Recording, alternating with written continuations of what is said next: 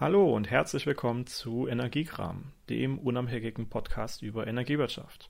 Mein Name ist Carsten Eckert. Diese Episode wird Ende Januar 2019 aufgezeichnet, wenige Tage nach der Veröffentlichung des Abschlussberichts der Kohlekommission. Bevor ich dessen Inhalt in vermutlich mehreren Folgen betrachte, nehme ich das Thema Kohleausstieg zum Anlass, den grundsätzlichen Stand der Energiewende zu betrachten. Passenderweise ist Mitte Januar ein Bericht veröffentlicht worden von der Agora Energiewende, dem vielleicht bedeutendsten Think Tank der Energiewende in Deutschland. Die Energiewende im Stromsektor. Stand der Dinge 2018. Rückblick auf die wesentlichen Entwicklungen sowie Ausblick auf 2019. Mehr Infos unter www.agora-energiewende.de. Der Bericht öffnet mit einem beeindruckenden Fakt. 2018 haben erneuerbare Energien erstmals genauso viel Strom wie Stein- und Braunkohle zusammengeliefert. Das sonnige Jahr hat vor allem die Photovoltaik stark aussehen lassen, während die Windkraft keinen besonderen Zuwachs verzeichnen konnte. Aufgrund eines insgesamt gesunkenen Energieverbrauchs im ja vergleichsweise warmen Winter ist der CO2-Ausstoß 2018 um etwa 6% zurückgegangen. Dazu beigetragen hat auch, dass Steinkohle im vergangenen Jahr aufgrund eines insgesamt gestiegenen Emissionspreises deutlich vermindert eingesetzt wurde und der Ölpreis zumindest zeitweilig stark gestiegen ist. Bedenklich ist, dass der Einsatz von Braunkohle praktisch gar nicht zurückging. Die erneuerbaren Energien haben 2018 also zusammen etwa 38,2 Prozent des Stromverbrauchs in Deutschland gedeckt. Das entspricht, wie gesagt, dem Anteil von Stein- und Braunkohle zusammen, erstmals in der Geschichte der Energiewende. Das konnte vor allem deswegen passieren, da die Solarkraft zuletzt besonders stark zugebaut wurde und durch das sonnenreiche Jahr viel Strom produziert werden konnte. Das bedeutet aber natürlich auch, dass die Wasserkraft vergleichsweise schwächelte, da schlicht und einfach weniger Wassermassen zur Verfügung standen.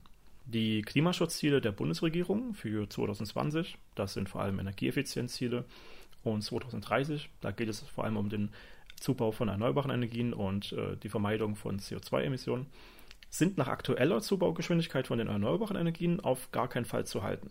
Besonders der Windkraftausbau ist 2018 ziemlich ins Stocken geraten. Die Verdrängung fossiler Energieträger geschieht deutlich zu langsam, auch wenn Steinkohle, Öl und Erdgas kein gutes Jahr hatten. Wie gesagt, wurde vergleichsweise wenig geheizt, deswegen auch vergleichsweise wenig fossile Kraft in zum Beispiel privaten Haushalten eingesetzt. Fortschritte rund um die Energieeffizienz waren auch kaum noch zu verzeichnen, sodass auch hier deutlicher Handlungsbedarf, Beratungskompetenz und ja, Fördergelder benötigt werden. Der Export von Strom aus der Bundesrepublik ging im Vergleich zu 2017 zurück, vor allem aufgrund höherer Strompreise in Deutschland, die sich mit erhöhten CO2-Kosten erklären lassen. Apropos höhere Strompreise, die CO2-Kosten erhöhen also die Preise an der Strombörse und verteuern damit potenziell auch die Verbrauchskosten für Haushaltskunden. Das könnte sich 2019 auch schon auf der Rechnung bemerkbar machen. Die Leitungsbauvorhaben aus dem sogenannten Bundesbedarfsplangesetz kommen kaum voran. Hier stehen noch etwa 6700 Kilometer Leitungsbau aus. Eine Novelle des Netzausbaubeschleunigungsgesetzes, NABEC, im Dezember 2018 dürfte hier allerdings zu einer Beschleunigung führen. Im nun begonnenen Jahr 2019 ist vermutlich nicht mit großen Sprüngen rund um Energieverbrauch und Stromerzeugung zu rechnen. Elektrofahrzeuge werden voraussichtlich erst 2020 so richtig loslegen, da sowohl ein breites Angebotsspektrum vorhanden sein wird und die Leistungsfähigkeit der Akkus und Antriebe tatsächlich konkurrenzfähig wird. Bis dahin wird der Benzin- und Dieselverbrauch und damit auch der Mineralölverbrauch kaum zurückgehen. Ende 2019 wird ein nächstes noch bestehendes Kernkraftwerk planmäßig stillgelegt. Philipsburg 2 in Baden-Württemberg, so zwischen Karlsruhe und Mannheim. Darüber hinaus werden im Jahresverlauf hier und da Teile von Kohlekraftwerken stillgelegt. In diesem Jahr muss nun laut geltendem Koalitionsvertrag ein Klimaschutzgesetz erarbeitet werden, welches die klima- und energiepolitischen Ansätze der nächsten Jahre prägen wird. Klimaschutz, Kohleausstieg, Zubau der erneuerbaren Energien, Verkehrswende, Energieeffizienz, CO2-Preise, Bleiben wir mal gespannt, was hier wann und wie genau beschlossen wird. 2019 wird ja nun ein ganz entscheidendes Jahr der Energiewende. Wir haben einen Kohleausstieg, der in dem Abschlussbericht der Kohlekommission zumindest nicht unbedingt so förderlich für die Energiewende ausgestaltet ist, beziehungsweise schlicht und einfach zu spät erfolgt. Wir können die gesetzten Klimaschutzziele auf diese Weise auf keinen Fall halten. Dem hingegen sind erneuerbare Energien immer günstiger und immer wirtschaftlicher.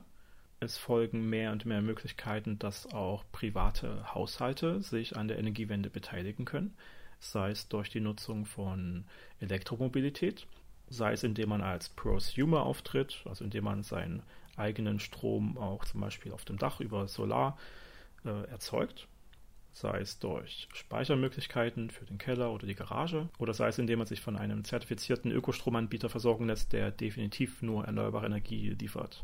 Die verschiedenen Interessenträger werden in diesem Jahr definitiv viel diskutieren. Einiges davon wird schon auf der nächste Woche folgenden E-Word, der größten Messe der Branche, zu sehen sein. Ein Smart Meter Rollout steht an, Smart City Konzepte werden greifbarer und neue Geschäftsmodelle werden gerade auch für Stadtwerke und große Energieversorger immer relevanter. Ich werde versuchen, viele dieser Entwicklungen in diesem Podcast und auf meinem Blog zu erklären. Mehr Infos dazu gibt es auf energiekram.de. Wenn es Fragen oder Ideen gibt, dann einfach kommentieren, über Twitter oder die anderen Kanäle schreiben und das nächste Mal wieder einschalten. Vielen Dank, bis zum nächsten Mal. Ciao.